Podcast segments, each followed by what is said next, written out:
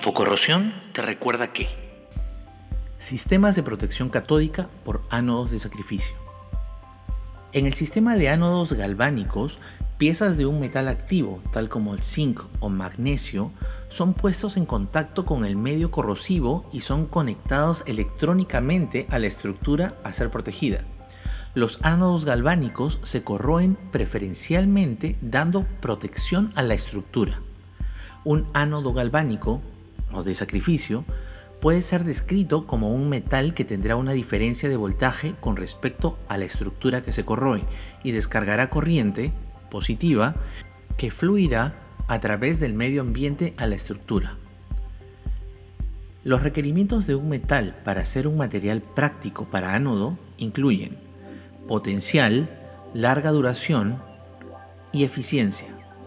Materiales que son comúnmente usados como ánodos galvánicos son el aluminio, el magnesio y el zinc. El potencial entre el ánodo y la estructura corroíble debe ser lo suficientemente grande para superar las celdas ánodo-cátodo de la estructura con corrosión. El material del ánodo debe tener suficiente energía eléctrica que permita una vida larga razonable, empleando una cantidad práctica de material de ánodo.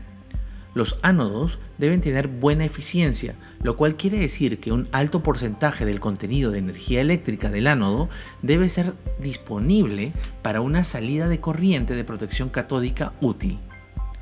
El balance de la energía que es consumida en la corrosión del ánodo en sí mismo debe ser muy pequeño.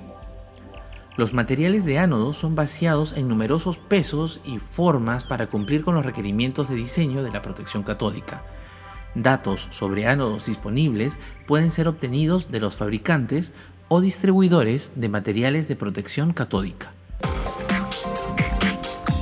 Esto fue Infocorrosión te recuerda que...